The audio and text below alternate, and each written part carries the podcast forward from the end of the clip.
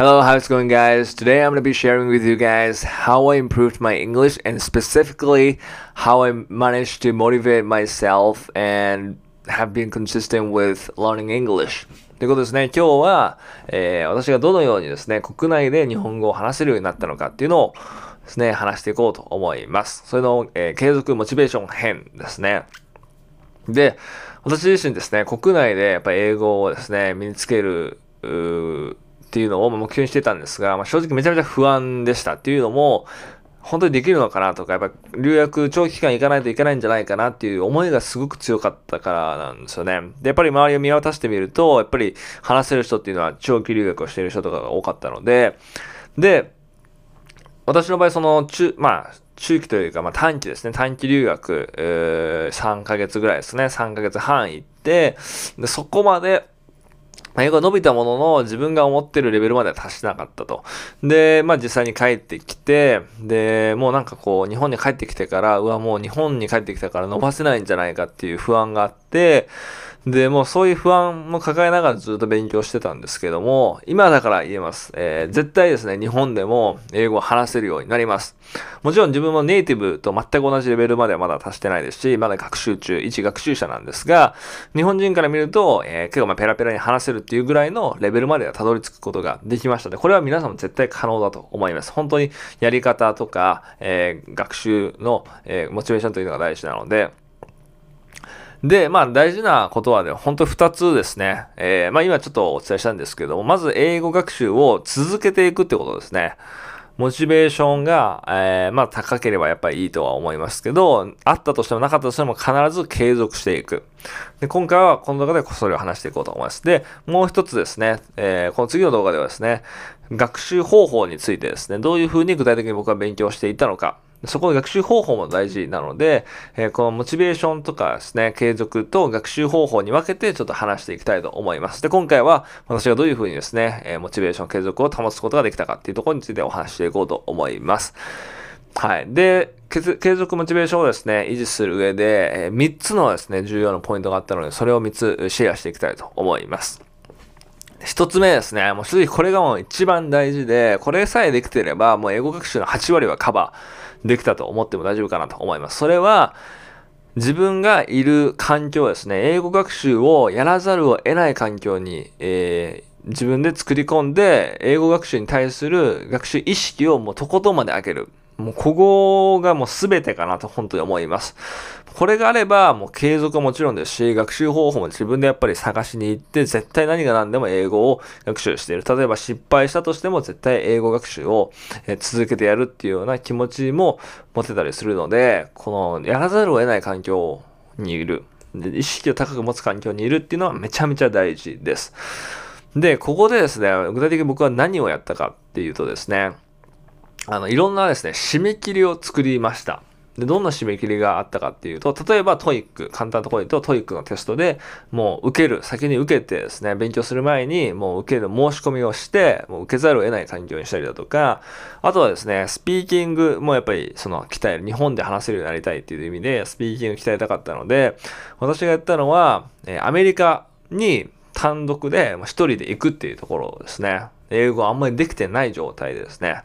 まだあんまり話せない状態で。で、それでも飛行機とかも全部自分で取って、えー、もう飛行機だけ先に確約させる。2ヶ月、3ヶ月後にも確約させて、で、もう行く。行かざるを得ない状況を作る。で、友達の家に泊まる。友達のそのお母さんとお父さんの家族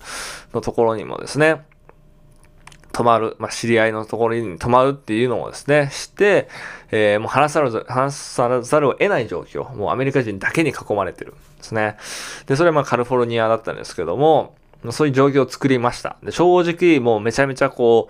う、えね、正直嫌っていうか、うわ、もう勉強やらなきゃっていう感じだったので、ただもうそれが本当にポイントなので、やっぱりちょ、ちょっとで、あの、嫌な気持ちになるくらいじゃないと、やっぱりそういう環境を、あの、やらざるを得ない環境とは言えないので、えー、まあ英語ではですね、えー、getting outside of the comfort zone。まあ、コンフォートゾーンの外側に行くっていうことですね。環境をやらざるを得ない環境を作ると、どうしてもその、うわっていう気持ちが出てくるので、それは、えー、正しい方向に向かっているサインですね。で、まあそういうふうにですね、あの、締め切りとかを作ったので、まあ、英語学習は、なんか何が何でももう本当に限りある時間を英語学習に費やそうっていう風になりましたし、英語の学習の勉強方法っていうのもベストなものを選ぼうっていう気持ちが湧きました。なので、この環境を作るっていうのはもう全ての土台もエンジンですね。英語学習の進んでいくエンジンになるところなので、これ強ければ強いほどいい。ので、もうやらざるを得ない状況。例えば、えー、まあ今こんな環境なので海外に行くと難しいかもしれないですけど、オンラインの、えー、で、誰かと会話をするとか、ね、何かもうそういう、ちょっと自分が危機的状況、英語学習をしないと危機的状況にいるっていうのをですね、作り出せるとまずいいかなと思います。それがまず一つ目。もうこれがもう超重要ですね。で、二つ目はですね、えー、もうちょっとの時間で学習を積み重ねていくっていう形ですね。まあ、英語学習はもう、その、例えば1時間、2時間、えー、勉強机に座って学習するっていうのが英語学習ではないので、累積の時間ですね。例えば単語とかだと、その、みちっと2時間学習するよりかは、10分、10分、10分とか分けた方が逆に効果的だったりもするので、えー、隙間時間をとにかく見つけていく。そうじゃないと、やっぱり言い訳をしてしまう自分がいるなっていうふうには、えー、思ったので、僕も自身もやっぱりそのずっと継続できたわけじゃなくて、1時間やろう、2時間やろうって、こう、勉強勉強って思ってると、やっぱり、ああ、もう今日時間ないから忙しいからっていうふうになったんですけど、やっぱりその、細かい時間を活用していこうって思うようになってからは、じゃあ今日10分あるから、ここで単語覚えようとか、えー、20分あるから、えー、英語をできるだけ聞こうとか、そういうふうにですね、思うことができたので、この隙間時間を見つけていくっていうのもすごく重要な、えー、まあ、継続する上では重要でした。やっぱりそのハードルが下がるので、継続にはすごくつながりやすいですね。つながりやすかったです。はい。で、三つ目ですね。これはもう英語学習をですね、楽しむっていうことなんですが、英語学習ですね、いろんな方法があって、まあ、必ずしも効果がないけど、なんか楽しい方法とかあると思うんですよね。もうそれもぜひやっていただきたいと思います。それだけやってたらダメなんですけど、っていうのも、いくら効果があっても、それ続けないと絶対あの意味がないので、多少効果がなさそうでも、自分が続ける上で楽しいと思える。ようなものはやっていくのが絶対いいと思います。で私の場合だったら、あの、例えばネットフリックスとかですね、YouTube とかいろんなものを見て、えー、まあ必ずしも効果があったかどうかっていうのは定かでないとこもあったんですけど、ただ楽しい。英語にこれ触れてるのがすごく楽しいっていう時間だったので、それがあったから、えー、日本国内でも続けられたなっていうふうに思っています。はい。なので、もう楽しんでですね、やっぱ学習する、まあ、力点のところですが、すごく大事なことだと思います。ただ、まあ、一番やっぱり重要なのは一つ目の環境を作るってところですね。ここはもう個人的にはすごく重要なところだったので、皆さんですね、この環境づくり、自分がやらざるを得ない環境をどうやって作れるのかっていうのを考えてみて、一つでいいので、えー、今日からですね、ポイントは今日からです。今日から行動していってみてください。そうすればですね、えー、英語学習で継続できないなんていうような言い訳がなくなると思うので、ぜひそこを意識していっていただければと思います。はい。今回はですね、日本国内で英語を話せるようになった、えー、モチベーション継続編について話したんですが、えー、次の動画、他の動画では勉強方法編っていうところですね、話していこうと思います。それではですね、ここまで見ていただきありがとうございました。Alright guys, that's it for today. I'll see you guys in the next one. Bye bye.